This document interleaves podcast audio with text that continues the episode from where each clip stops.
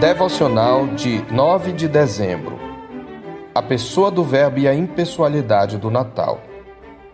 No princípio era o Verbo, e o Verbo estava com Deus, e o Verbo era Deus. Ele estava no princípio com Deus. Todas as coisas foram feitas por intermédio dele, e sem ele nada do que foi feito se fez. A vida estava nele, e a vida era a luz dos homens. A luz resplandece nas trevas, e as trevas não prevaleceram contra ela. E o Verbo se fez carne e habitou entre nós, cheio de graça e de verdade, e vimos a sua glória, glória como do unigênito do Pai.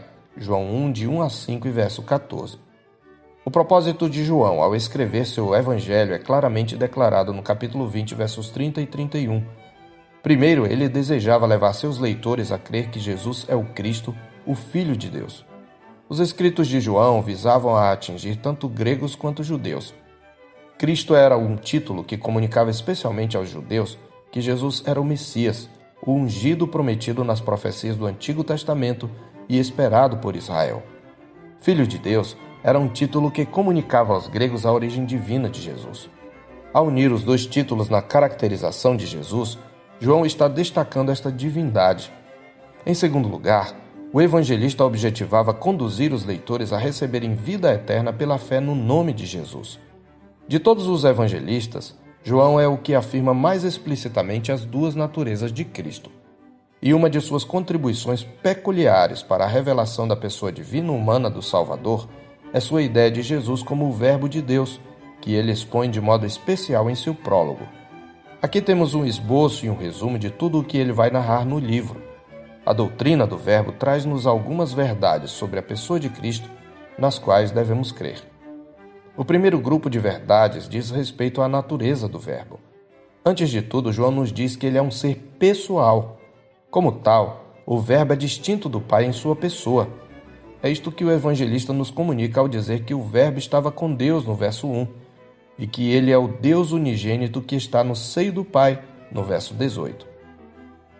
O termo traduzido em nossa versão da Bíblia por verbo é o termo grego logos, que em algumas escolas gregas de filosofia significava o princípio de razão ou ordem no universo que dá forma ao mundo material e constitui a alma racional no ser humano, embora para eles esse princípio racional não fosse um ser pessoal.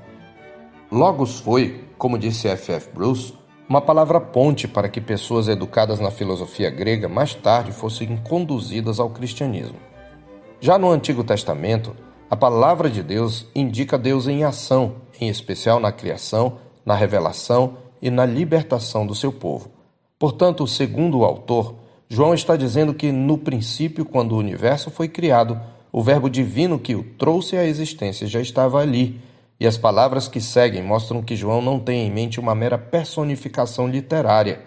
O status pessoal que ele atribui ao Verbo tem a ver com a existência real. A relação que o Verbo tem com Deus é de pessoa para pessoa. O Verbo estava com Deus. Assim conclui o autor. Em segundo lugar, João afirma que o Verbo é um ser divino. Ele é igual a Deus em sua essência, e o Verbo era Deus, afirma ele. A expressão significa que o Verbo compartilha da natureza e do ser de Deus ou é uma extensão da personalidade de Deus. Portanto, quando foram criados céus e terra, o Verbo de Deus estava lá, já existia em íntima relação com o Pai, fazendo parte de sua essência, como ele diz no verso 3: Todas as coisas foram feitas por intermédio dele, e sem ele nada do que foi feito se fez. Deus Pai é o Criador seu Verbo é o agente dessa criação. João está falando da intermediação criadora do Cristo pré-existente. A Escritura corrobora esta verdade em outras passagens. Em Colossenses, Paulo afirma não apenas que tudo foi criado por Cristo, mas também em Cristo e para Cristo, como está escrito em Colossenses 1, 16 e 17. Pois nele foram criadas todas as coisas, nos céus e sobre a terra, as visíveis e as invisíveis, sejam tronos, sejam soberanias, quer principados, quer potestades, tudo foi criado por meio dele e para ele. Ele é antes de todas as coisas, nele tudo subsiste.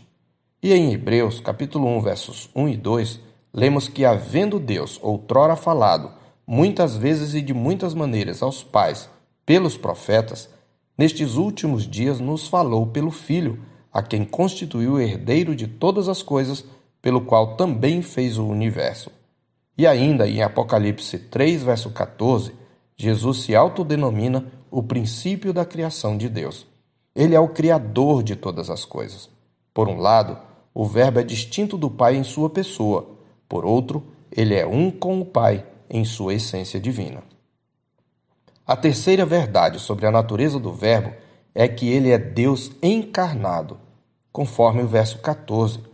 Além de ser verdadeiramente Deus, a partir de seu nascimento, o Verbo também é verdadeiramente homem, uma pessoa com duas naturezas. Como Deus encarnado, o Verbo tabernaculou com os homens. Este é o sentido de habitou, apontando para a encarnação como um cumprimento do que o tabernáculo prefigurava. Como Deus encarnado, o Verbo veio para iluminar, regenerar e revelar a graça e a verdade que procedem do Deus invisível, conforme os versos 4, 9, 13 e 18 do capítulo 1. Estas verdades sobre a natureza do Verbo confrontam o paganismo do mundo em que vivemos. O período do Natal é um daqueles em que a espiritualidade do mundo mais revela sua face pagã não obstante a data tenha sua origem no evento redentor crucial para a humanidade, o momento em que o Verbo divino se fez carne, as celebrações natalinas se afastam cada vez mais do evento histórico para o mundo das lendas fantasiosas que ressaltam um impessoal espírito de Natal ou uma alegada magia do Natal.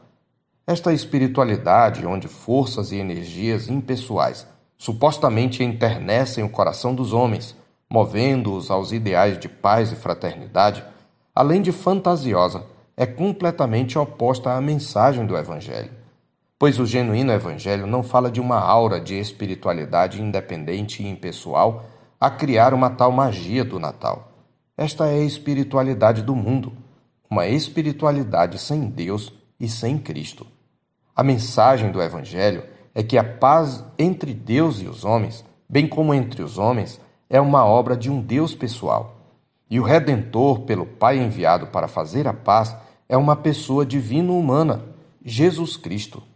Enquanto o mundo se fascina com enfeites, lendas populares, histórias do bom velhinho, ou mesmo o clima de confraternização que se instala entre as pessoas nesta época, a Igreja de Cristo precisa lembrar ao mundo nestes dias que o Verbo eterno, a segunda pessoa da Trindade, se encarnou que o nascimento de Jesus foi o milagre de Deus se fazendo gente humana e morando no meio de suas criaturas, a fim de se revelar a nós, iluminando, regenerando, reconciliando os homens consigo mesmo e concedendo àqueles que nele creem o status de filhos de Deus e a bênção da vida eterna.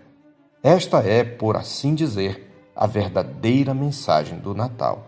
Eu sou o pastor Marcos Augusto pastor da Terceira Igreja Presbiteriana de Boa Vista, em Roraima. Tenham bom dia na paz do Senhor Jesus.